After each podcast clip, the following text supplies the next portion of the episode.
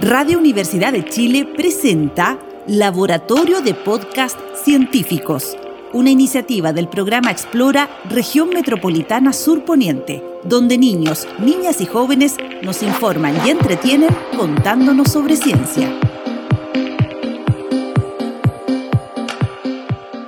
Club de Ciencias de la Escuela Reino de Noruega, tercer año básico B, año 2021, presenta a ustedes el podcast Rescatando lo Extinguido.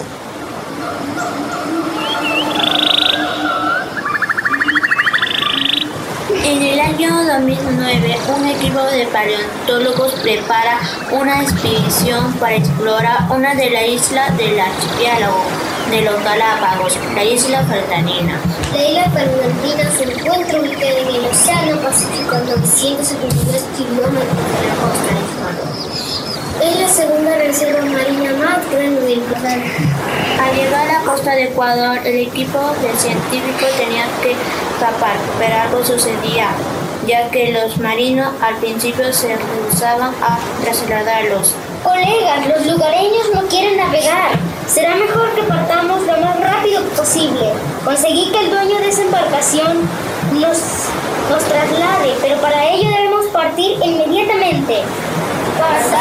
Entonces. Adelante, tiempo, adelante. adelante. El primero de abril, después de muchos preparativos, el equipo de científicos paleontólogos se aventura con rumbo por Isabela, mira la cámara, ¿qué es lo que está registrando? ¿Estás viendo lo que yo veo? Pero esto es imposible, no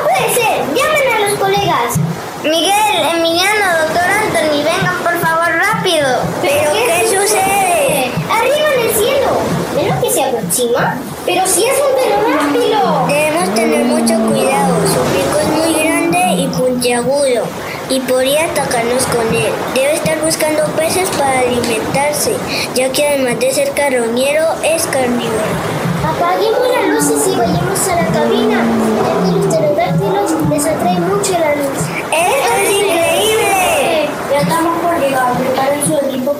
Nosotros volveremos a Ecuador y cuando finalicen su investigación nos avisan por radio y lo venimos a buscar. Muchas gracias, capitán. El equipo de científicos desembarcó e instaló un campamento con todos sus instrumentos de observación, medición y registro. ¿Cómo es posible que hayamos visto a un pterodáctilo si se extinguieron en la era cretácica? Tienes razón, Miguel. Eso fue hace 145 millones de años. Es real, porque lo hemos visto. Investiguemos para saber qué es lo que está ocurriendo en esta isla. ¡Cuidado! ¡Está temblando! ¡Sostengan los equipos que se pueden caer! ¿Por qué está temblando? Amigos, amigas, recordemos que estamos en la isla Fernandina, que tiene volcanes muy activos, de los más activos del planeta. Por eso esta isla está deshabitada. Debe ser el volcán La Cumbre, que quiere volver a entrar en erupción. Así es, Miguel, pero mira lo que hay acá. A simple vista pensé que eran rocas, pero mira bien. ¡Válgame Dios! No son rocas, son huevos. ¡Huevos! Son huevos de tiranosaurio Rex. Si los huevos están acá, es porque su madre debe estar cerca. Sabemos que es un dinosaurio carnívoro con unos dientes muy afilados y emite un rugido que puede dañar nuestros oídos. El T-Rex es un animal solitario y si dejamos los huevos quietos no se dará cuenta que estamos acá. Será mejor que nos refugiemos. Pronto llegará la noche y no quiero encontrarme con una madre hambrienta. Y yo no quiero ser el alimento de sus hijitos. Es así como el equipo de paleontólogos día a día recorría la isla registrando cada una de sus observaciones. No quiero ponerlos nerviosos, pero ¿se dieron cuenta de quiénes nos están observando desde esos matorrales? Son triceratops, pero no tengan miedo, son herbívoros. Miren lo que encontré, vengan a verlo. Es un triceratops bebé. Está herido y debemos curarlo. Recolectamos hierbas medicinales para ayudarlo a sanar. Miguel, ¿te parece si lo cargamos y lo llevamos para que las doctoras los curen en el campamento? Claro que sí, llevémoslo. Miguel, cuando estaba haciendo la ronda pude observar desde la distancia que en el cráter de ese volcán había un anquilosaurio. perviliano. ¿Cómo puede ser si el anquilosaurio es herbívoro? Y ahí no se observa mucha vegetación. Además, es un dinosaurio muy grande, reconocido con, como el tanque por su apariencia y su gran fuerza y poder de destrucción con su cola de martillo. Si no fuera porque lo dejé grabado en video, tampoco lo creería. Miren dónde está iluminada la luna. Es lo que yo veo, pero si son compis. No hagamos ruido, las compis son carroñeras y cazan en manadas. Pueden atacarnos cuando estemos durmiendo. Son muy veloces ya que son muy pequeñas y ágiles con sus movimientos. Si nos muerden podrían matarnos. ¿Quién se le acercando? Es un Spinosaurus. Debe medir más de 18 metros y está acechando las compis. Seguramente es para atacarlas y alimentarse de ellas. Ya que es carnívoro, es un dinosaurio enorme y le gusta estar en el agua. Seguramente el mar debe estar calentándose, calentando mucho y por eso vino a la Tierra. Seguramente debido a las continuas erupciones volcánicas, la Tierra se ha removido y se han abierto antiguos pasajes entre los cerros y acantilados, por donde han debido salir estas criaturas que se creía que se habían extinguido finalizando el periodo Cretácico.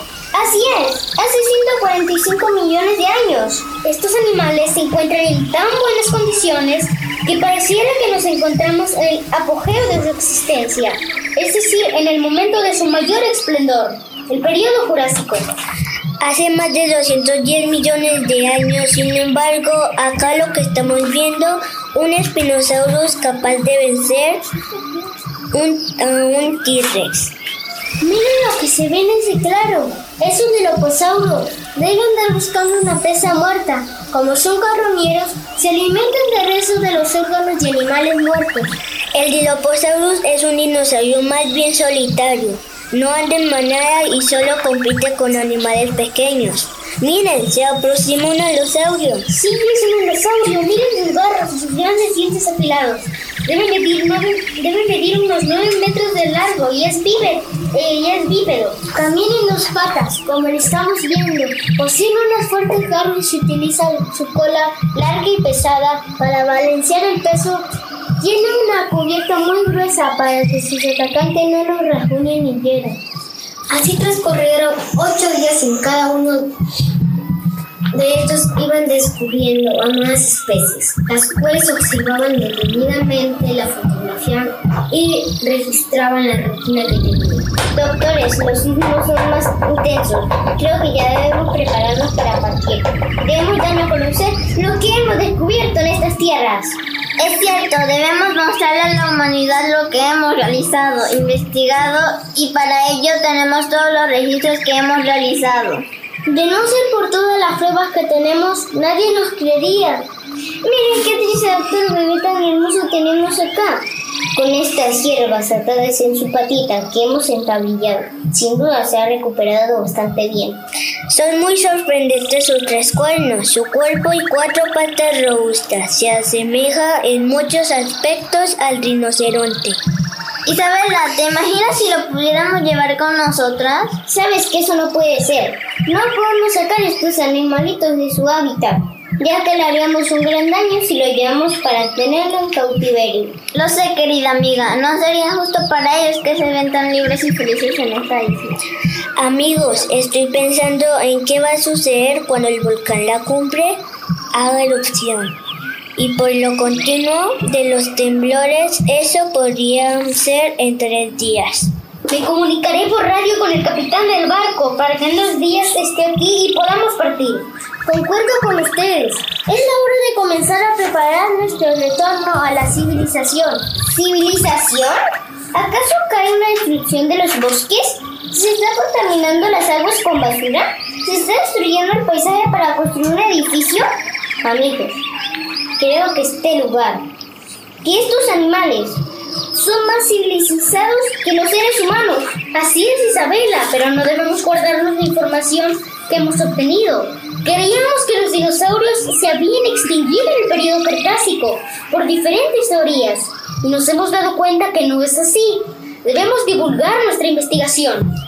Sabemos que una de las teorías de la extinción de los dinosaurios fue que con la formación de cadenas de volcanes que expulsaban polvo y gases a la atmósfera se comenzó a afectar la llegada de la luz solar a la Tierra. Y por consiguiente la fotosíntesis de las plantas, creando un efecto invernadero. El aumento drástico de las temperaturas condujo a la extinción de muchas especies. Aunque esta teoría fue descartada por la mayoría de científicos como la principal causa de la desaparición de los dinosaurios, muchos apuntan a que pudo contribuir en parte a la extinción.